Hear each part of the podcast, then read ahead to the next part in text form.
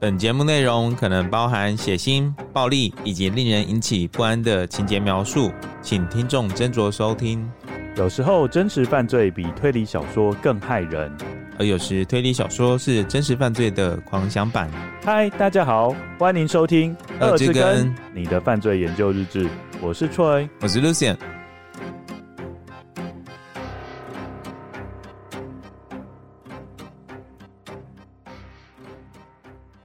友，大家好，大家好。如果有一直 follow 我们的跟友，应该知道我们节目最近有做一些不同的尝试。嗯，包含我们陆陆续续找来很多来宾上我们的节目。还记得我们找的第一位来宾是谁吗？是老白吗？对，心灵角落的老白。那你还记得我们讨论了什么议题吗？忧郁症啊。对，我们就讨论同志自杀跟忧郁症的相关议题。那我们上一次更是邀请到台湾推理作家林思燕。节目中，他也很大方的跟我们分享很多跟创作推理小说有关的事项。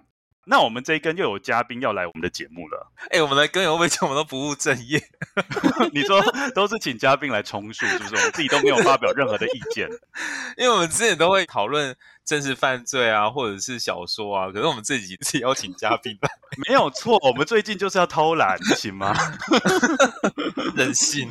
哎，Lucien，你知道吗？这一次的嘉宾上我们的节目啊，他其实破了我们节目很多记录。哎，什么记录？我听到他，我听到他已经在 发出一些声音了。好，首先他是第一个和我们合作的 Podcaster。哦，对，很厉害。啊、对对。接下来呢，他是我们节目中第一位出现的生理女性。生理女性。生理女性，对啊，我觉得听我们节目听很熟悉的人，搞不好都说，哎，奇怪，我们节目怎么把世界人口另外百分之五十给遗弃掉了？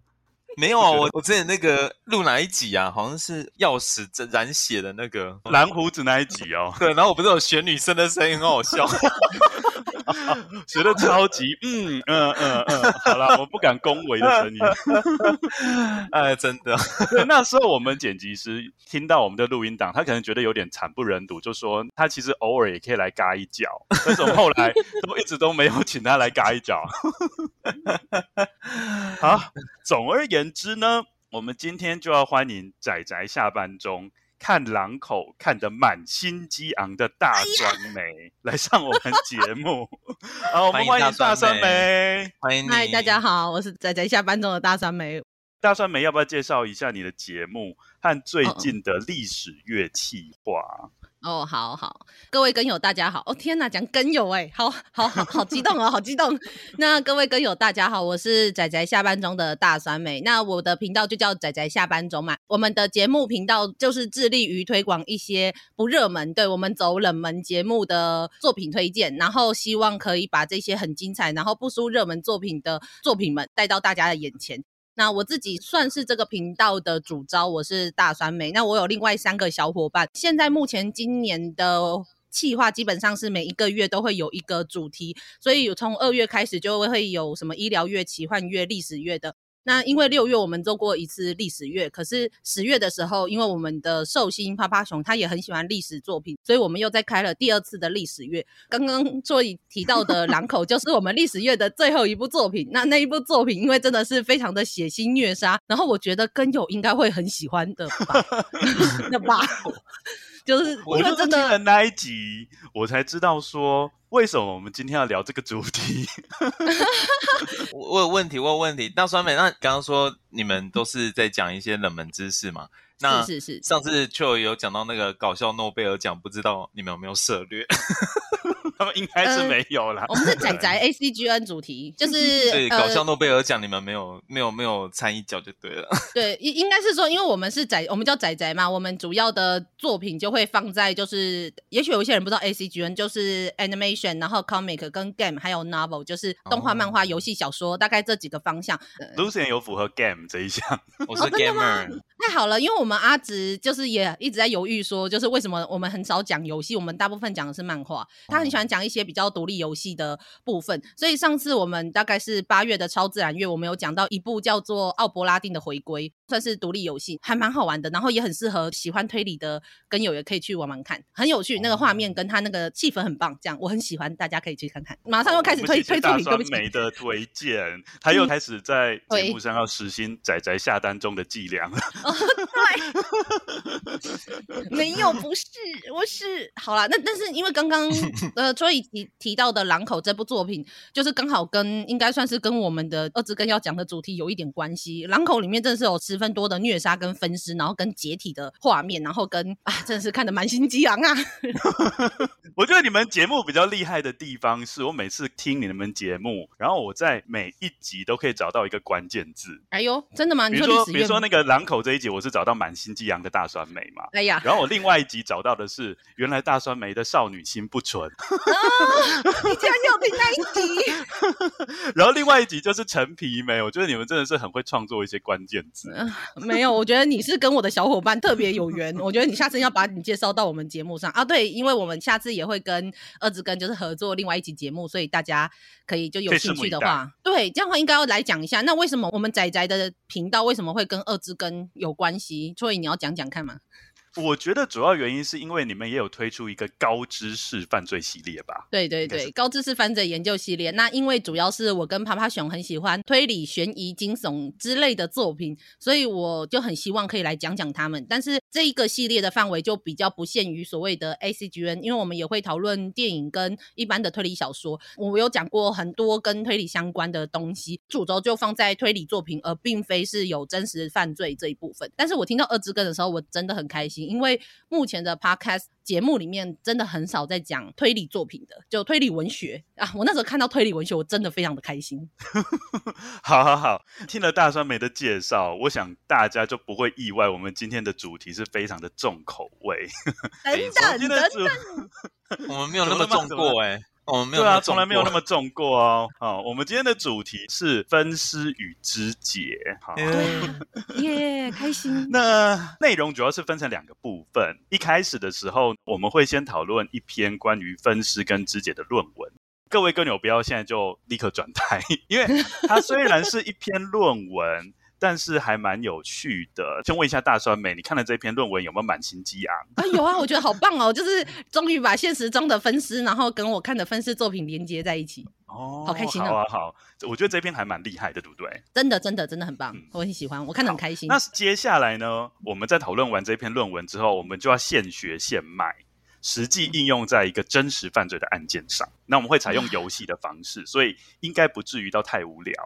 请 Lucian 帮我们介绍一下这篇论文的名称。那这篇论文呢，是由美国波士顿大学和哥伦比亚大学的研究学者在二零二零年所发表的。这个论文的名称呢是 Dismemberment and Mutilation: A Data-Driven Exploration of Patterns, Motifs and Styles。意思就是说，使用数据分析呢来解释分析与肢解的太样、动机还有方式。哦，好专业哦。嗯，Of course。好，那我们知道写过论文的人都应该知道，哎，大三没有写过论文吗？没有，我超我超讨厌念书的，所以我大学毕业就出来工作。好吗？但是至少有看过论文。好，Troy 超爱念书。好，好，我们不要讲这一点，不要岔题，好不好？好，那我们只要有写过论文或是看过论文的人都知道，论文的一开始一定就要先做一件事，叫做定义名词。嗯，是是。对，我们要统一学界的见解。这边就出现了两个很重要的名词，我们要先请 Lucien 介绍第一个名词，好不好？第一个名词叫什么？Dismemberment，就是我刚刚有念到的哦，就是分尸。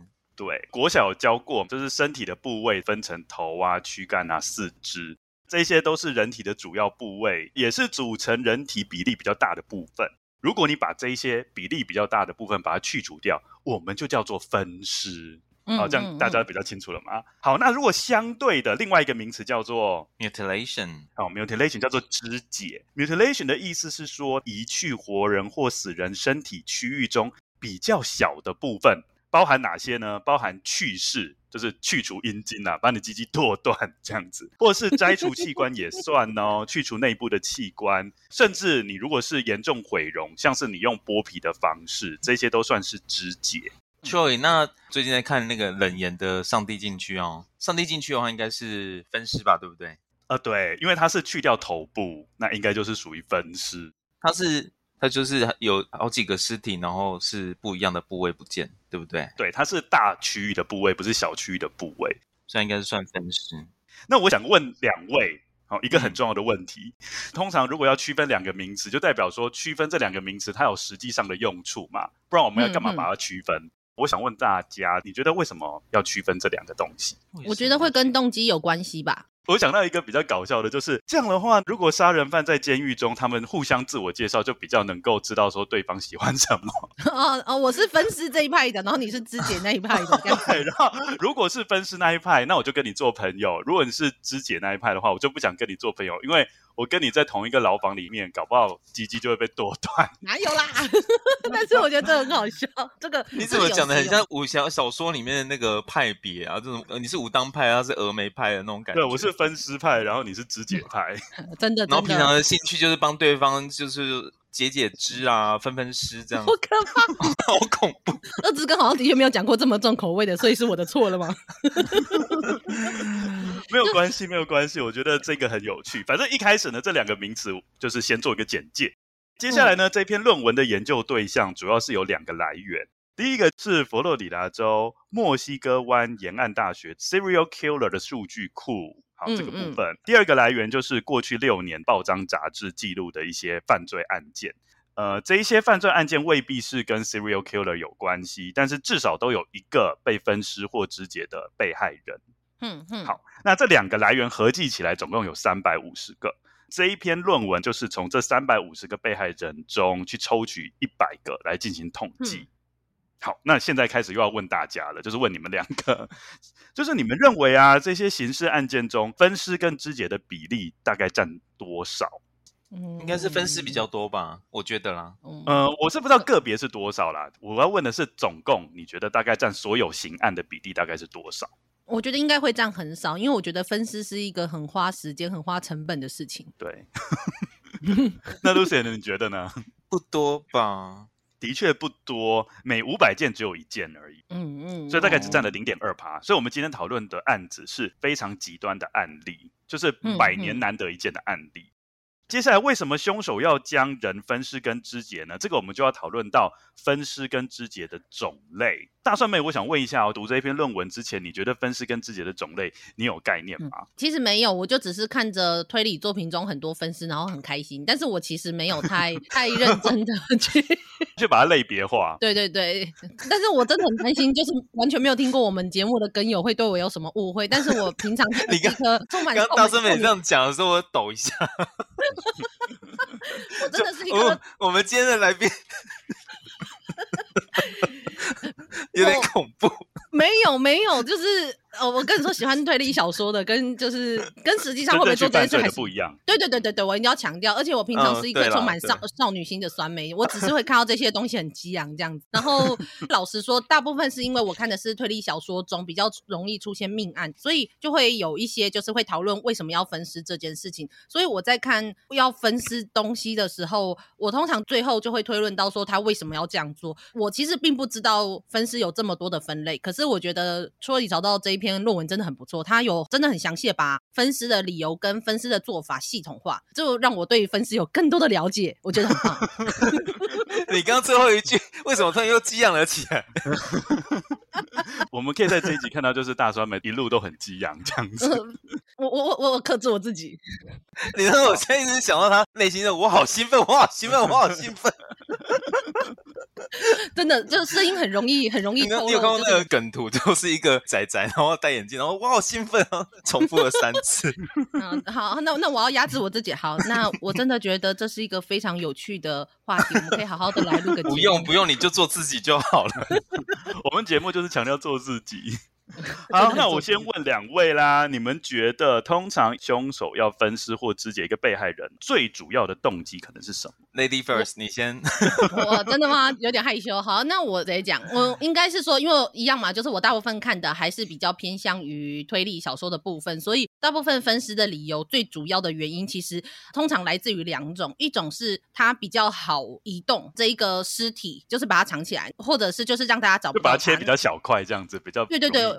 比较好移动。那第二个是它可以误导调查者，然后避免让这个凶手的嫌疑就是会归到自己的身上。通常来自于这两种，在推理小说中常出现这两种。但是因为我以前看过那个《Criminal Mind》嘛，美国有一部很有名的剧哦，我那个也是看到满心激昂。那那个我也是，我很喜欢 Garcia。对，他超棒，就里面每一个人都超棒，然后每一个男人都超棒，女人也很棒，男人也很棒哦，帅哥、嗯、一堆。好，这也不是很重要，重要的是它里面有很多叫在讲 serial killer 的时候，它通常讲的有很多分尸的部分，其实就比较像是有道理的分尸。那一些 serial killer 在分尸的时候，比较偏向于他们喜欢这样做，然后喜欢这样做的理由，可能都是来自于他们自己的，无论是。呃，杀人的冲动或有一些他们的欲望，那那一类的我就比较没有那么的理解，因为我看的主要是推理小说，他们注重的是逻辑嘛。那所以为什么会有逻辑，就会更推向于为什么是这一个人，跟为什么他会这么做这件事情。我觉得现实中可能也有一些分尸是没有办法用推理小说的这种概念来做讨论的啦。我自己这么觉得，我觉得大蒜们很厉害耶！刚那一段话就至少讲到了两种不同的分尸动机。嗯，好，那我们先跟各位根友做个介绍好了。哎，第一个，我们就是主要可以把分尸跟肢解的种类呢分成五大类。第一大类就是最常见的分尸动机，大概占了百分之六十。第一种呢，就是 defensive mutilation dismemberment。它就是防御型的分尸，还有肢解。这边的防御的意思就是，它主要防御的对象就是司法机关的调查，就是回应刚刚大川梅给我们的回馈。凶手主要他的动机就会变成他是要毁尸灭迹，对，他毁尸灭迹。他做了这一件丧尽天良的事，他就要把自己的这个工作赶快把它处理完毕，不要让大家看到。第二种可能原因是，这个也是比较逻辑性的原因，就是他为了要掩盖被害人的身份。嗯嗯嗯，因为。有些被害人他可能身上有一些刺青啊，或是有一些比较特殊的部位，他就把那个可以被识别的特征把它移除掉，这个也是分尸的理由。嗯、那这两种都可以归类成是防御性的分尸。嗯嗯嗯嗯，是比例占很多，我觉得这个大家应该不意外吧？对啊对啊，推理小说中基本上就是这个类型。对，基本上就是这个类型。那刚刚大酸梅有讲到，有些凶手。去把被害人分尸跟肢解，可能就不是这种理性的原因，可能是因为他性冲动的驱使。这个叫做、嗯、来，Lucien 讲一下他的名字。OK，offensive、okay. mutilation and dismemberment，攻击型分尸。对，攻击型的分尸。这个是由性欲幻想或是虐待所驱动的肢解，嗯嗯，而且我觉得这比较变态的部分是，作案者他很享受受害者被他肢解的过程，哦，可以带给他一些愉悦感，这样子。嗯嗯。最著名的例子呢，就是 Jack the Ripper，对，开膛手杰克。大酸梅，你有看过《破案神探》吗？你是说那个小说对不对？也不是小说，是那个，嗯，他其实在 Netflix 也有影集。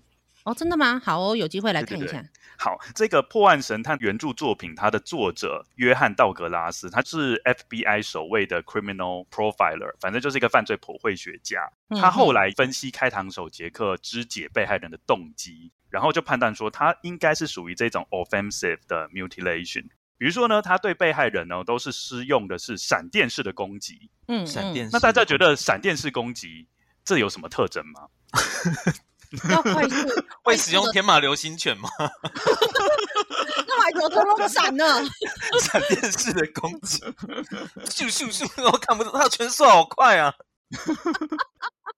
你看 Jack the Ripper，他是闪电式的攻击，你就知道说他其实没有很想要面对这个被害人，他想要很快的解决他。嗯嗯，然后接下来他锁定的目标大部分都是性工作者。嗯，那这个也可能暗示了说。可能一般的女性比较不喜欢跟他接触，嗯嗯。那接下来他会把尸体给开肠破肚嘛？约翰道格拉斯就说，这个行为其实就是一个取代性行为的特征。哦，对，所以他可能是借由杀戮的部分去满足他的性冲动。嗯，攻击女性。对，所以他才会被归类成这种 offensive mutilation 这个类别。嗯，他是不是适合去当屠夫之类的工作？你说 Jack the Ripper 吗？砍砍鸡啊，杀杀猪啊，这样。哦，你说这样子会得到乐趣吗？不是吧？我是说他就不会去杀女生的。可是我觉得这有点不太一样的是，因为如果他真的是对女性有这种恨意的话，那这样的话，一般的动物是不满足所谓的人类女性的这个身份的。没错，而且的确就是性行为也在某种程度上看。起来也是蛮有攻击性的一种行为。我在想，会不会是跟这之间有有所连结这样子？他可能是性功能有一些障碍，或者是他没办法跟女性有一个正常的交往关系，就变成他还是要发泄他的性欲嘛，所以他可能就会朝另外一个方向去努力。嗯。另外一个方向，没错。然后这个就是 offensive mutilation。好，嗯、接下来呢，嗯、第三大类叫做 aggressive mutilation and dismemberment。这个叫做积极型的分尸，大概比例占了百分之十四。这个部分凶手就完全是因为他很愤怒，嗯、所以他有可能是一开始把被害人杀掉，然后再分尸，或者是被害人还活着的时候，他就直接把他肢解了，并成为死亡的原因。嗯、这种形态通常你去观察被害人，你会发现说。有过度杀戮的特征出现，分尸就是为了宣泄他的怒气、愤怒。对，所以这应该算是非组织型的。哎，你好厉害哦！没有错，这个我们到时候会讲。好，那我在这边举一个 例子。哎，Lucien 很厉害，都会把我们之前学到的一些东西融会贯通。老师在说，我有在听。好，我这边举一个经典的案例，就是在一九九五年发生的例子。加害人的名字叫做 Richard Rosenthal，超难念，他的名字我很有印象。嗯，对，好，呃，不同的 Rosenthal 啦，我记得我们上一个不是同一个 Rosenthal，不是同有一个 Rosenthal，我那时候念好久都很难念，卷舌音非常的卷嘛，是。Rosenthal，对，好，我觉得他其实也不算太差了，因为他至少在煮饭，就是他在帮妻子煮饭的时候，妻子就埋怨他说：“你怎么把晚餐烤焦？”然后他一怒之下就把妻子用石头给砸死，然后就将他分尸了。对，这个就是一个很经典的 aggressive mutilation。怎么了，Lucien？你要讲什么？没有，就是 这是在告诫大家，对方如果帮你煮饭的话，你最好什么都不要说，就是无论煮的多难吃，都还要说好吃。嗯，好好吃哦，嗯，都焦掉了呢。我闻到一些烤焦的味道，但是这增加风味。不不过，我觉得这应该是家庭问题啦，一定不会只因为烤焦这一次，或是抱怨这一次，然后就将他分尸。应该是他抱怨很久了，对，他可能 厨艺一直都没有进步，真的，真的 可能吧？为什么他妻子不自己煮就好了？每一餐都在吃烤焦的食物，那难怪会愤怒。好了，我觉得这三种真的还蛮符合我刚刚提到的三种的类型，这样子。对啊，你看这三个加起来几乎就占了一百趴了，几乎是肢解跟分尸的绝大部分都落在这三个类别当中。接下来讲第四个类别，这第四个类别发生机会真的很小，它叫做什么呢？嗯，Necromaniac dismemberment or mutilation，也就是恋物癖的分尸或肢解。嗯，这个会不会更变态一点啊？杀手他是想要把人的身体部位切下来保留当成纪念品，对，嗯嗯，或者是这个我觉得会不会有人想要吐啊？甚至会用来作为保留下来哦，是要来做性行为的用途。这个我们是不是在绿河杀手的那集有讲到？嗯、不是那个绿河杀手他不是还会回去去煎那些尸体吗？但是但是绿河杀手没有把尸体给分尸啊。对啦，可是，一样啊，恋尸癖就恋尸癖了啊。那我觉得绿河杀手很可怕的是，他可能已经杀害被害人已经有一两个月了，就是尸体都可能都已经被蛆啊或什么或苍蝇都布满了，还是。他还是可以哎、欸，真的是我们很难想象，就是杀人犯的内心世界，真的很难想象。嗯，真的真的。这个类型呢，会被认为是最不常见的。有些人会把这个跟吃人肉当成是同一个子类型，所以如果这些凶手有吃人肉的情形，我们也可以称呼他是恋物癖型的分尸。美国是不是有一个有这样子啊？就是吃人肉的，然后很多啊，不是只有一个。很多啊。那个上帝的黑名单前面有好几个都会吃，对对对对对对对。然后讲到一个，其中有一个是跟都跟男生，就是只杀男性的。哦、然后他有把他的他们的尸体分解嘛，然后还有吃他们的肉。他也真的是一个蛮奇妙，不过他算是属于比较同性恋的那一部分。那另外也有其他什么恋母癖的啊，然后还有包括一些从小到大曾经被家暴，然后有很阴暗的童年的这种还蛮多的。可是大家在讨论的时候比较少讨论他们什么恋物癖的分尸的这种冲动，比较多讲的是他们的反社会人格啦。嗯，social path 那一部分。没有错。哼哼哼。那我们讲的这种恋物癖型的啊，他其实不一定会谋杀啦。他有可能去盗尸、盗墓，然后去掘尸，然后把尸体的特定的部位把它切下来。对，所以这个部分呢，就未必是杀人凶手啦，他可能是一个盗墓者。那看到这个，我有点好奇耶，因为他说他可以，他切断身体部位以保留做纪念。但如果假设他没有杀死这个人，然后但是去切断他的身体部位做保留，这个也会算是这一个类型吗？因为被害者没有死，会算这个类型吗？我，我觉得好像也可以算嘛，对不对？是哦。我最近才看了一部，就是非常脑洞的一部日本漫画，还没有代理的，但是在网络上它的汉化版叫做呃，那是前辈的欧晶晶，那那一部作品就是类似在讲这样子的状况，嘿，啊，就是说还活着的时候把它剁断了。它里面的设计是一个有一个蛮有趣的，就有一个呃。这男性听的可能会不舒服哦，所以如果跟有很担心男性的话。这一集如果现在已经可以撑到这个，就代表说他应该是耐受力够强，他可以继续听下去。这比较针对男性啊，那里面故事就是有女性，然后很喜欢一位学长，然后他就去定做了一个非常奇怪的，就是男性站着上厕所的那种马桶，然后上面有一把刀，然后在他喜欢的男生上厕所的时候，咔嚓一声，就是切断之后，然后就从窗外面，然后把那个欧晶晶掉。调走，然后就开始跟欧晶晶到处生活，然后一边吃东西，然后一边跟欧晶晶讲话啊，然后一边就是跟她聊天啊，还有非常少女浪漫唯美的大家知道的那些画面这样子。然后我有问题，什么是欧晶？什么是欧晶晶？欧晶晶就是那个人的生殖器了啊。对，就是那对他们的那个。昵称叫做欧晶晶，就汉化版，就是一个带一个洋娃娃去散步的感觉啦，就是随身都要带着那个洋娃娃。对，然后就会把它放在脸旁边，然后跟他讲话啊，然后就是那种充满少女浪漫唯美的那种感觉，然后只是旁边就是这样子，然后就是鼻子变很大，对不对？嗯，没关系，你你你你看了就知道这样子，然后所以我觉得要播这一段之前，你那个 Chill 你要先放那个警告，那嗯嗯，前方高能，前方高能标志，对，真的，因为我觉得男性听也许会觉得很那个，可是我觉得你去看的时候，你也会发现他也不是在针对男性，他只是借由这个很奇怪、很脑洞的设计。然后这个漫画家是我很喜欢的一个叫阿布杨一，他的漫画都是这种很脑洞的东西。最后被切下来的那个男性其实还会活着，最后就变成说，那女性就会很喜欢他的欧晶晶的时候，那他到底喜欢的是这个欧晶晶，还是喜欢这个男人？因为这个男人他现实中可能没办法跟他结为连理，他就只能靠这种方式。对，可是最后却有一些女生会觉得说，反而欧晶晶。比较好，然后那个本人没那么好，哦，真的好，这个漫画就是这样的脑洞，借由这种很夸张、很奇怪的设计，然后去讨论一些蛮有趣的、蛮有趣的东西。可是他也不是要说教。那如果你们跟友或是所以 Lucy 你们有兴趣，可以去看看。只是要先跟你们说，这毕竟是一个男性看起来会不太舒服的东西。我觉得好有趣的议题哦，真的，真的，你可以去看。没抛出的那个问题，对啊，因为他还活着嘛。那在故事里面，所以就变成两个可以互相比较，到底是哪个好？对对对，对，然后最后重点可，可是那个男性的欧晶晶都是垂头丧气的，哎，这样有用吗？不不不不不不，他就他搞不好可以做一些事情让他，嗯、他会活着哦，他会活着，他还会吃东西，然后会跑来跑去。啊、对你有点奇怪，对对对对对对对，感觉好像是很像那个昆虫，然后就是你砍掉它的头，它会分出来，然后变成另外一个人的那种感觉。窝虫吗？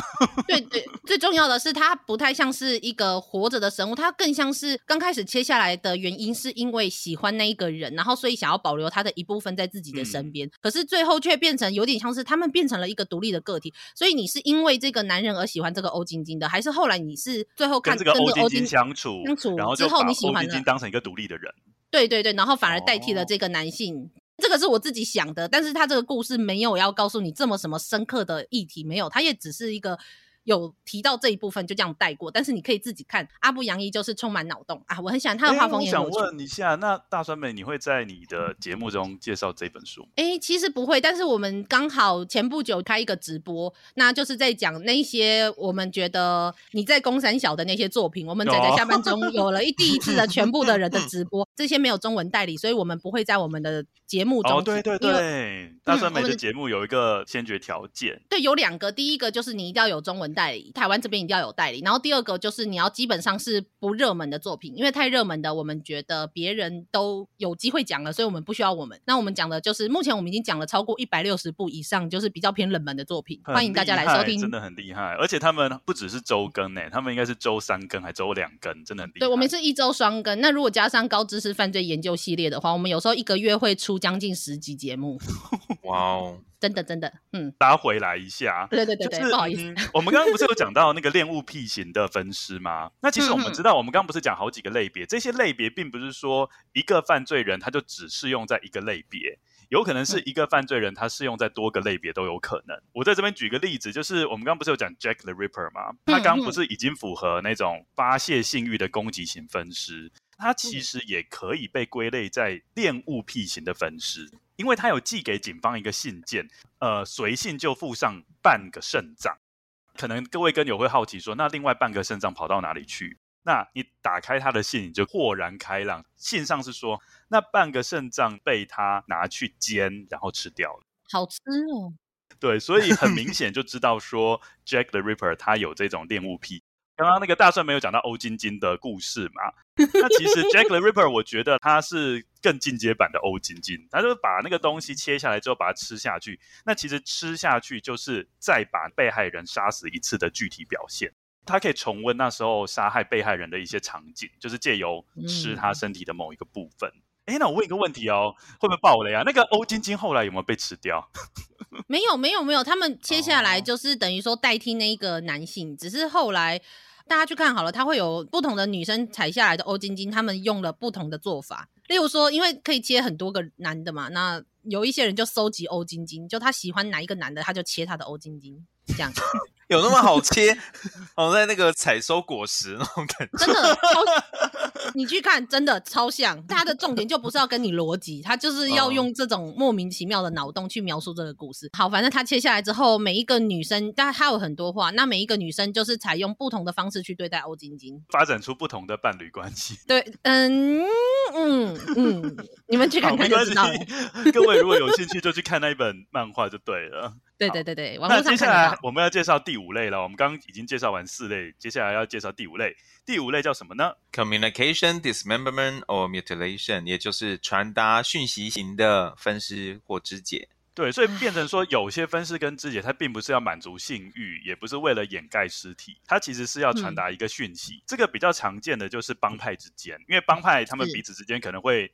争地盘啊，或者是要抢一些资源，他们可以把敌对帮派的人抓过来，然后就比如说割掉他的一些手啊、脚啊，然后再把这个手跟脚寄到敌对帮派那边，等于说是一种威吓、一种宣示主权的方式。所以这种方式就比较不是属于变态的方式啦，比较像是他们想要权力争斗的一种方式。哎，Troy 会不会有人就是、嗯、是寄头发？哦，你说爱伦坡吗？我们我记得我们有讲过，就是爱伦坡，他粉丝都很喜欢他，然后粉丝就很喜欢跟他要头发。这算是传达讯息型的吗？那算也也算吧。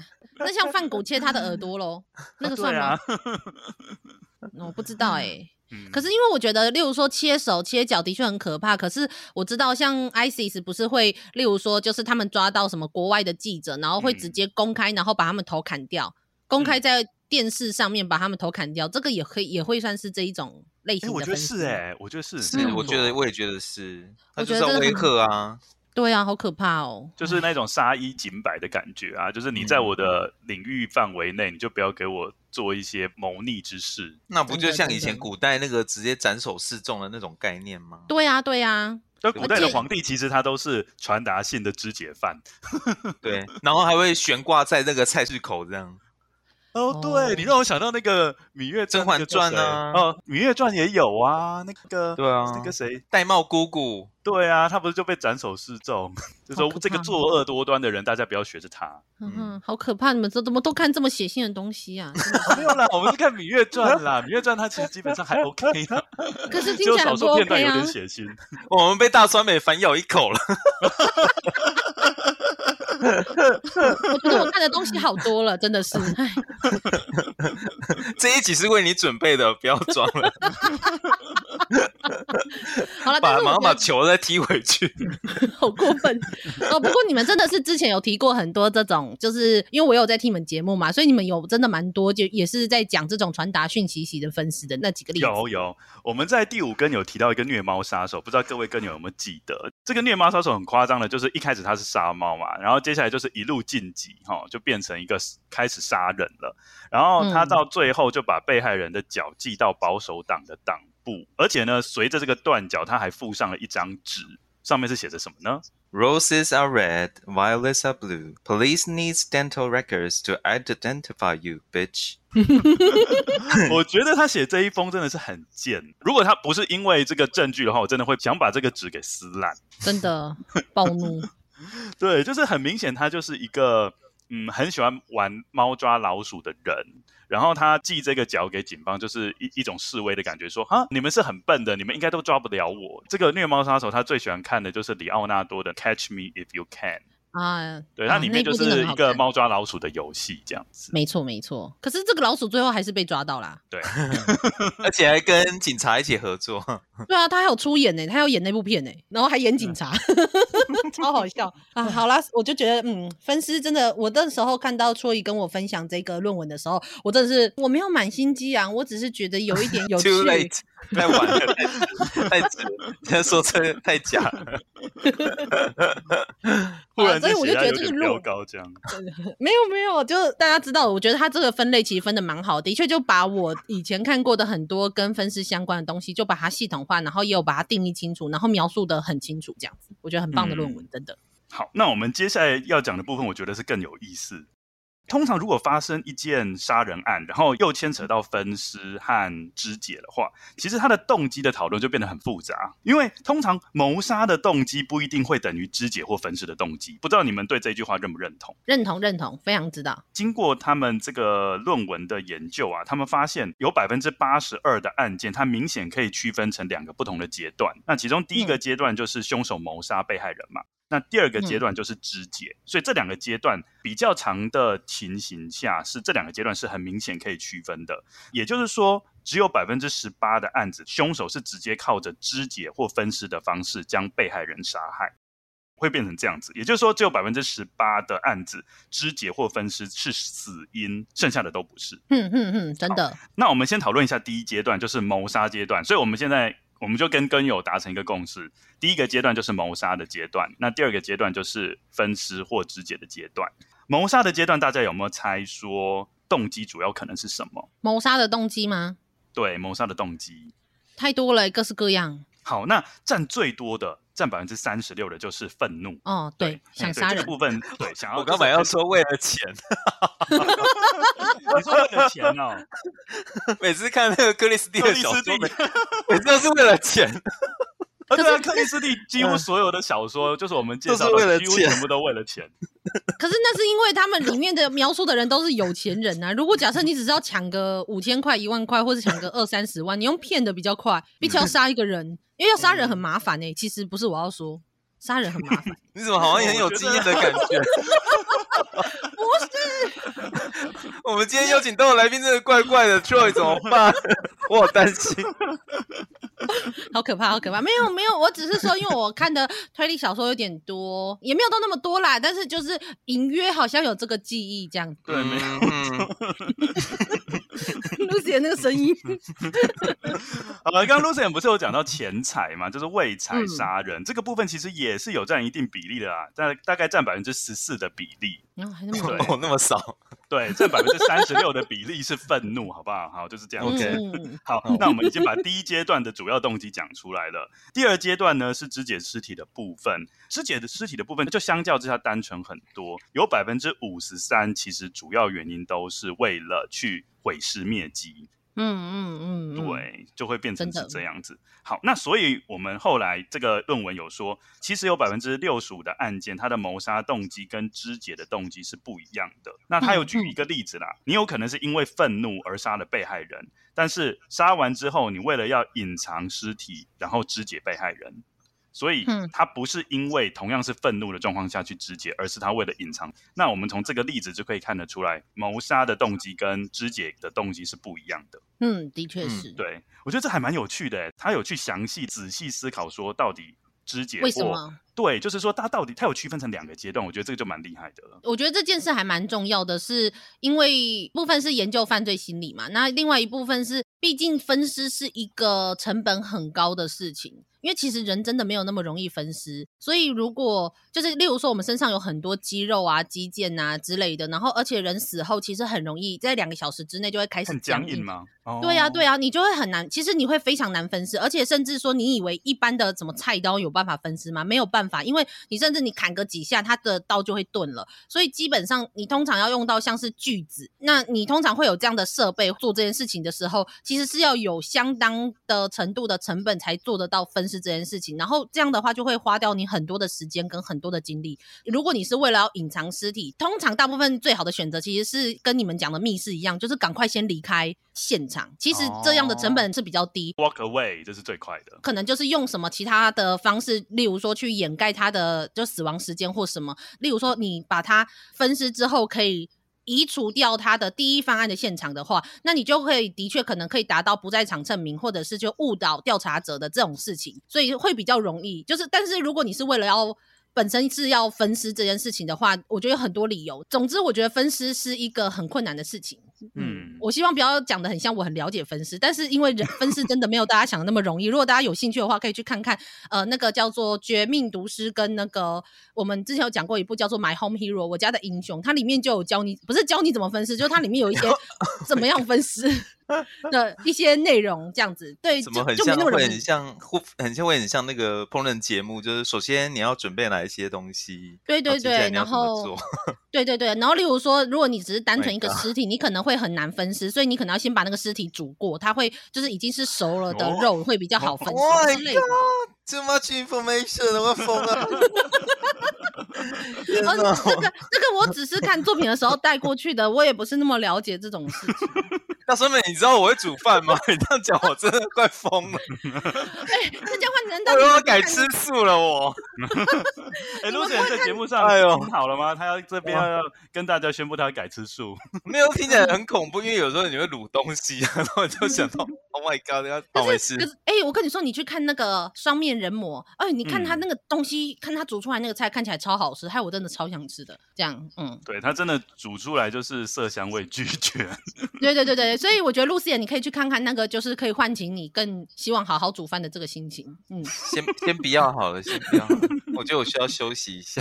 好好好了，我我只是想表达说，就是因为毕竟分尸跟密室一样，看起来好像是一个可以让情境变得十分的奇妙，然后有一种特别的艺术的美感的事情。可是其实大部分实际上跟密室一样，都是一个成本很高的手法，所以会去做它，通常是。逼不得已，然后通常并不是杀人的主要的方式。我可以理解为什么他要去调查这件事情。嘿，对，就是说到底这两个阶段是怎么样的区分？嗯、我觉得，对呀、啊，嗯哼，好，那我们接下来。刚刚大酸梅就无意间就提到说，如果要分尸的话，是要多么事先规划嘛？就犯案的手法，之前我们有讲过，就是其实它有分组织型跟非组织型的。嗯嗯嗯。那我们刚刚不是有讲第一个阶段跟第二个阶段嘛？那其实就杀人的这个阶段，它也有分为组织型杀人跟非组织型杀人。同样的。如果我们把这个概念把它转移到肢解跟分尸，其实它也是有分两种，一种也是组织型，一种是非组织型。所以简单来讲，就是所有的案件就有四种不同的类型。因为前阶段就是杀人的部分就有分两种，然后分尸跟肢解的部分也有两种，所以二乘二，总共这样排列组合就有四种。嗯嗯，那我们呃，就杀人的部分，组织型跟非组织型，我这边做一个很简单的介绍啦。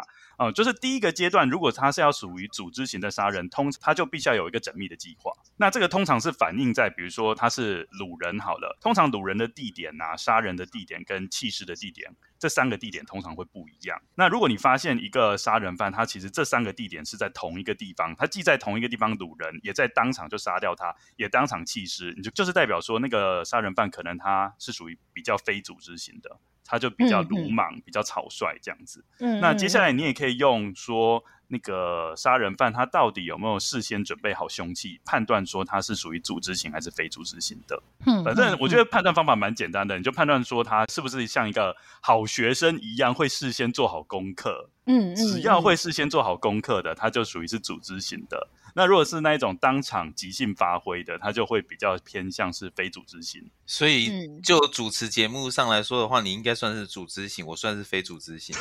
嗯嗯嗯嗯嗯，对不对？对对对对，有有有有有。那大酸梅，你觉得你是组织型的主持人，还是非组织型的主持人？我会看那一，我呃我我觉得我是两边都会看那一集节目，主要讲者是谁？如果主要讲者是我的小伙伴，我可能就会属于非组织型的，然后开始单纯的发厨这样子。但是如果假设是我讲的，大部分我讲的，我会尽量把它组织一下。听大酸梅在讲那个高 知识犯罪研究，我就觉得说哇，你讲的好清楚哦。对啊，因为就很喜欢嘛，我很希望把这些东西就是推广给别人。好，那我们刚刚讲到的是第一阶段嘛，那第二阶段就是我们今天讲的重点，分尸的部分也有组织型跟非组织型。那在这篇论文里面，他有提出一些标准来判断，就是怎么区分这两者。第一个标准就是他有没有事先经过计划，比如说他分尸的地点或是使用的工具。刚刚大酸梅就有讲嘛，如果你发现凶手竟然是使用菜刀，你就知道说这个人大概是一个鲁莽的人。那如果他开始使用一些电锯，你就可能觉得，嗯，这个应该有事先先想过。是是，没错。对，或是或是用手术刀，因为用手术刀，我觉得是更更进阶的吧。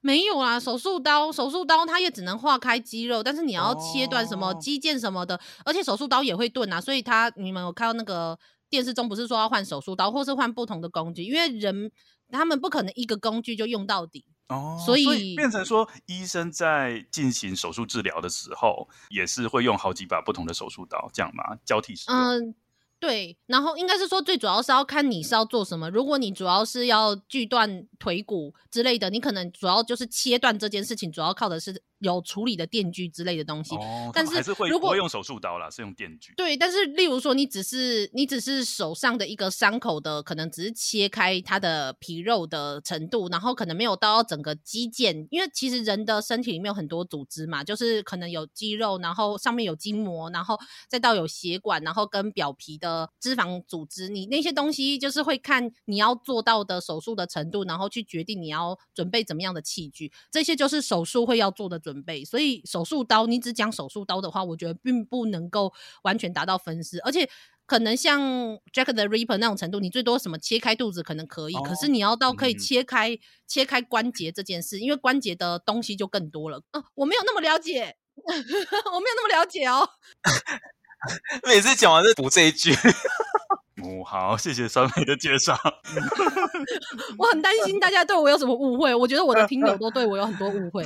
嗯嗯。好，那我们讲第二个 criteria。第二个 criteria 就是你要观察犯案现场的清洁程度。等于说哈，如果你发现啊，那个尸体的切口是像狗啃的，你就知道说这个犯人大概就是属于非组织型，嗯嗯，或者是你看那个现场就是血迹四溅。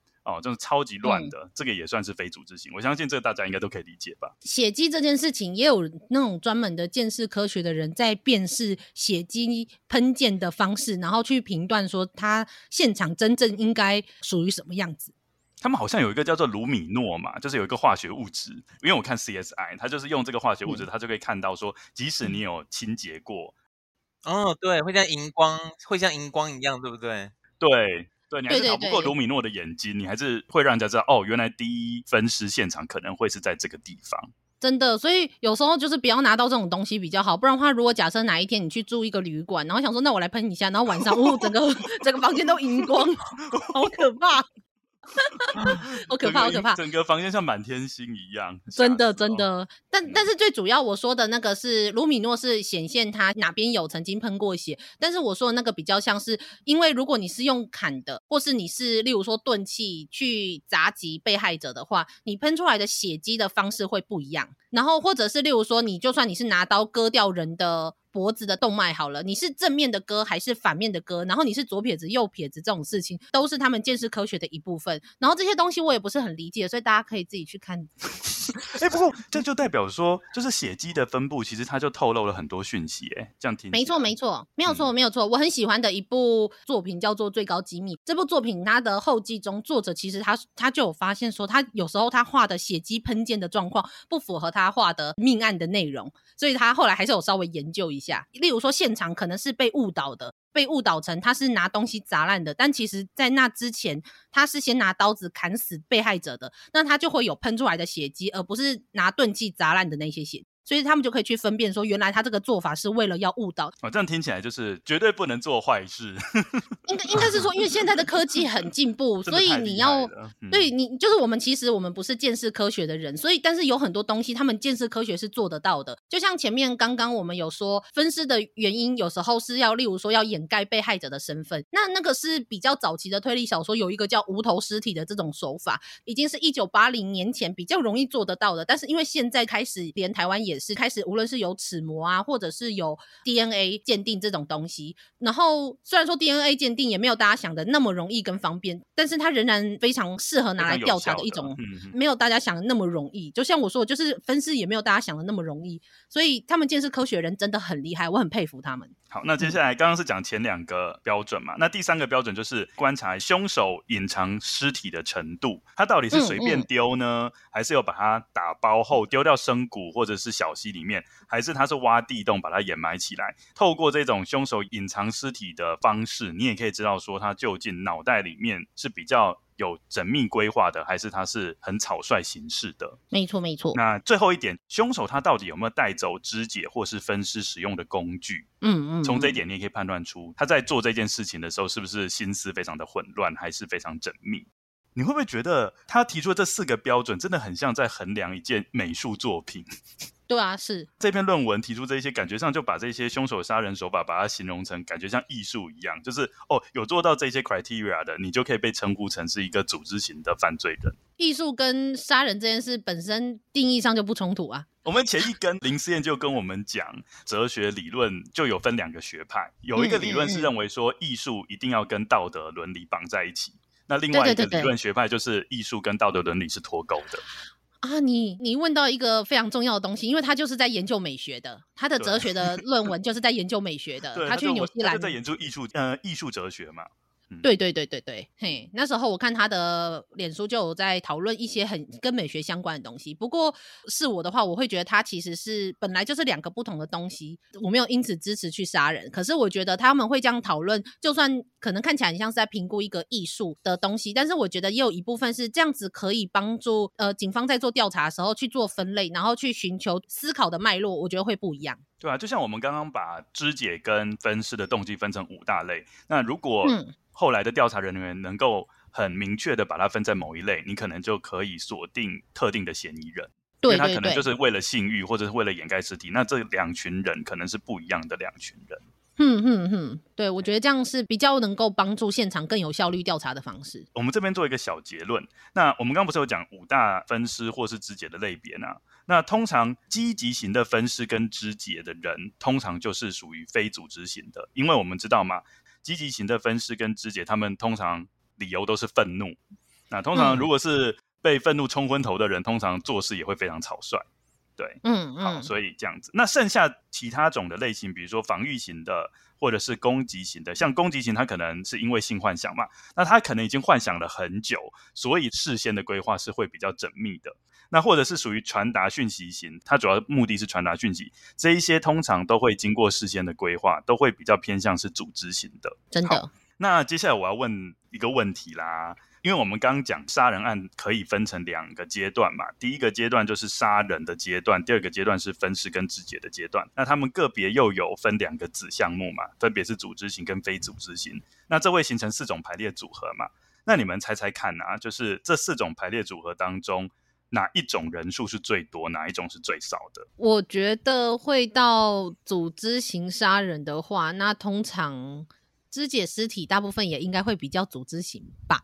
哎、欸，没有错。那我觉得啦，你觉得呢？嗯，我觉得应该就是组织型杀人应该会比较多吧。那肢解的部分呢？嗯，也是一样啊，也是组织型的肢解尸体应该会比较多。没有错，大家都好强哦，因为后面有答案呢、啊。哎、欸，这个是这个坏小孩都先看答案，没有错，杀人跟分尸都是组织型，这个类别是最多的。不过大酸梅跟 Lucy，你会不会觉得说，如果他杀人跟分尸都是组织型的，他感觉上要带很多工具，哎，是不是要带个工具箱啊？因为有的时候杀人的工具不一定是适合分尸啊。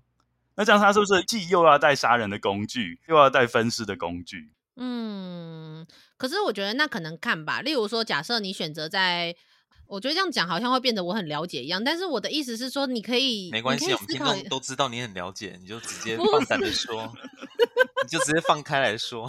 例如说，假设你只是要移动它的话，然后又好清洁的地方，例如说，你可以选择把它带上可能货车，有那种冰冻柜的大货车，然后那种地方通常也是比较好清洁的地方，你可以在里面杀掉。那杀掉之后，在里面肢解之后，里面可以很适合清洁，然后又很适合移动。就是你可以，或者是你可以选择，就是你可以去选择比较方便的地方，然后它很适合移动的话，你就不用带着工具柜，因为工具箱或工具柜，你可以把它开到适合的地方，然后去做处理。但是也不是每一个人都有这样的车子，所以有可能这也会成为一个很明显的标志，因为你要怎么样把人骗上那台车，嗯之类的。这样子，那我我觉得可能重点就是杀怎么样的人，然后要在怎么样时间点不容易被发现，这件事其实都是组合进来的。杀人和肢解没有大家想那么容易啦，这样子需要研究。我的意思是说，这个东西要也大家好好的做论文调查一下，这样子。嘿，或许他也可以先调查一下，就是被害人他家里面到底有没有电锯啊？如果有的话，我就不用带啦，对不对？对啊，是啊。你是说先打电话过去？哎、欸，你家有没有电锯啊？没有的话，我带一个过去。或者他家刚好就有一个很适合就是处理尸体的地方，这样子，那你就要跟对。如果你想要做到这样成本最低的方式，因为你就不用花钱买这些东西的话，那你就要跟对方成为好朋友，而且要确定他家有这些东西。那这个成本也很高啦，老实说。哎哎，大酸美，你有没有打算要写一个推理小说？他有写过，他有写过，是哦，对。好，那很久很久很久以前了，很久以前，而且我写的是短篇啦。是超完美谋杀案吗？没有，应该是啦，应该听起来是非常完美的谋杀案。没有，我写的是日常推理，好吗？因为我已经觉得说推理小说都在杀人，那么平淡的口味。你因为重口味都已经可以看的东西来满足我啦，我就不需要自己写了，这样子满意了吗？你这样子，你们的跟友都会对我有很多的误会，我就说了，大家都对我有很多误会。我们不停的丢石头，真的啊！但是如果大家想要去投推理作品的那个奖项的话，其实台湾目前就是有两个跟推理或犯罪相关的文学奖，但然后都是短篇的，所以大家有兴趣可以去投投看。那长篇的想投的话，有岛田庄司文学奖，赞。那我们知道现在最 最最多。多的就是组织型的杀人跟分尸嘛，对，这是占比例最多的。第二多的是什么呢？第二多的就是，虽然他杀人是非组织型，所以他在杀人的过程中可能是非常草率，但是他可能杀了之后，脑袋忽然间清醒过来，然后就会开始进行组织型的分尸。这是第二多的，嗯嗯嗯、所以等于说是一开始失神，但是后来回神，这是第二多的。那最少的是什么呢？我相信大家应该都知道，最少的就是杀人的时候是组织型啊、哦，就是脑袋很清晰，但是在分尸的阶段却变成非组织型，这个几乎是百分之零。这会不会也是个好消息啊？杀人犯这一群人当中没有虎头蛇尾的人，很缜密的开始作案之后，这反而不好吧？这反而不好，不是这样，反而如果有这个状况的话，警方不是反而比较好抓到这个哦，嫌犯吗？你们现在都站在杀杀人犯那一边啊！你们哦，因为我们都被大蒜们影响了，慢慢都哎哎哎哎哎，你们这样不行哦！你们没有那种导正善良风气，我觉得这样不行。我们的节目真的是一个秉持着就是风气良好的一个节目。我有听啊，我有听啊。对对对，我们是真的小孩子都可以听，而且我们如果假设真的有会提到我们觉得不太适合给小孩，或者是作品有十八禁的，我们都会先说好说这部作品有十八线，就是大家不要去看。然后或者是你是十八岁以下看了，不要跟我们说，我都有强调。对，所以就是我有听到，我有听到，有了有，我们片头也有啦，我们片头也有。对对对对对，所以我们要强调。节目包含血腥、暴力、暴力、犯罪，然后请各位跟有斟酌收听。对对对对对，我知道，我知道你没有讲，但是但是因为我们节目本身不是这么血腥暴力的节目，我们的节目本身是非常风气良好又温柔善良的节目，跟我一样。而且他们节目很多，嗯，他们节目涵盖的主题其实包含蛮广的啦，真的真的，也不是全部都只有这种猎奇血腥。新的的部分，我们本来就基本上没有什么太猎奇血腥的，可是我怕说我们的跟友在听完我们这一集，然后又去听了你们的狼口之后，就把我们节目都定位成是同一个类别。哦，真的，狼口也是我们少数，是我们真的少数比较血腥的作品，而且我甚至连高知识犯罪研究系列里面的讲的作品，其其实大部分也不是那么的。对啊，对啊，我也觉得还好，很搞笑，然后有些其实很唯美，像花葬。对呀，对呀。它很有文学素养哦，那一本，而且最近还出了新版，所以如果各位朋友有兴趣，其实是可以去买的。那封面超漂亮，是紫色的花，对对对，非常非常美。所以里面也有肢解吗？没有啦，花葬应该没有吧？我记得真的没有。它重点其实比较像是发生了很多很奇怪的事情，而且还有那种回溯二十年前，然后类似就是事后调查，然后发现真相的。那大家可以去看看那一本非常非常美。但是我真的觉得我没有那么喜欢猎奇的作品，因为我之后才要跟戳仪合作录写新猎奇的作品。不过我觉得 有组织型杀人，可是却没有。非组织型肢解，可是我觉得有有时候是因为可能它被定义在其他地方，就例如说你要、嗯、就是那你一定要全部说确定他们都是分尸，可是有可能因为可能现场的破坏或什么东西，他们没有被归到分尸案，所以说不定它仍然是一个虎头蛇尾的命案，可是可能没有被归到这边。哦、我觉得有时候他们这个调查只是一个类似一个比例，嗯、但是不能够完全的用这个统计数据来评估说哦，所以这种犯罪就没有了。而且就像 profiling 就侧写嘛，他们那个叫剖绘嘛，因为现在算是比较有注重统计，但是其实侧写这种东西不能够说是完全的证据，它只是呃列出最有可能的动机跟他们的数据，但是常常还是会有个体上面的差异。Criminal Minds 里面有很多这类型的东西，所以有些 profile 还 profile 到错误的人也是有可能的。是是是，其实蛮早期的 profiling 也是很常会有，就是找错人，真的真的有这种状况，所以就大家也不要觉得说看了啊，杀人犯就是这个样子，其实还是有很多个体差异。这世界上的人的想象力真的是无远弗届，无奇不有，真的无奇不有。接下来就是要进行论文的结论的部分了。这一篇论文的结论，我觉得其实是蛮有教育意义的啦。可能很多人会有一些迷思，他们会认为说，长期暴露在这种真实或是虚拟的暴力行为这种环境的人，会让人变得想要去犯罪。当然不会啊。对，那。对啊，你看大川美今天讲了一整集的那个，你说大川美就是就是那个实力，活活生生的例子，没有，没有。你看他今天讲了一整集了，不是，我只是说我知道有这些东西，但是对啊，所以这个理论不成立呀、啊。对啊，不成立。大家如果有兴趣的话，关于这一个问题，可以去听听我们就是高知识犯罪研究系列有一集叫做就是那些会让别人觉得你想犯罪的那些作品。有很多大家都以为说看什么血腥暴力的作品的这些仔仔们很容易去做出一些伤害人的行为。真正的仔仔很喜欢看作品，很喜欢看各式各样故事的人，如果假设你你知道你入狱了，你被抓到了，其实你就没有办法再看下一部了。你觉得我们会愿意做这件事吗？当然不会啊。所以可见是他对于。想要做这件事情的冲动，已经胜过了他对这些我们说仔仔的作品的爱，那就代表说他就已经不是仔仔了。我们仔仔的爱的重点是我们把爱，嗯、我们用我们的爱在放在仔仔的 ACGN 的作品上面，而不是想要去做坏事。就其实有调查。发现说有一些是记者他们故意误导的，因为他们想要把这些人的状况标签化。大家可以去听我们那一集，我们有提到几个几个现实中的状况，然后跟提出我们觉得会被人家误会我们是奇怪的人的作品。那些作品真的很血腥、很暴力，但是看起来就是爽快啊！就是你知道，你可以发现某一种心中的那一种对于这个现实中觉得很不平衡很多事情。你在看这些作品的时候，你反而抒发了，你就不会去做这些事情。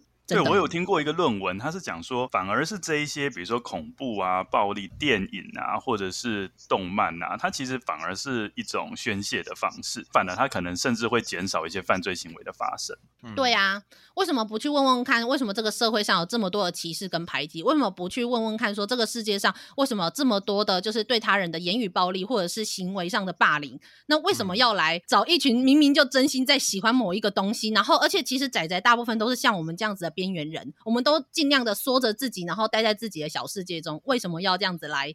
就是硬扣，要硬要扣那个帽子或什么的。对呀、啊，嗯、我跟你说，如果真的是我做起来，不是我的意思是说，我的意思是说，我们就不 会做这件事。不要再给自己挖坑跳了。我你好不容易刚刚说那一段话，整个洗清了，就先又自己挖一个坑。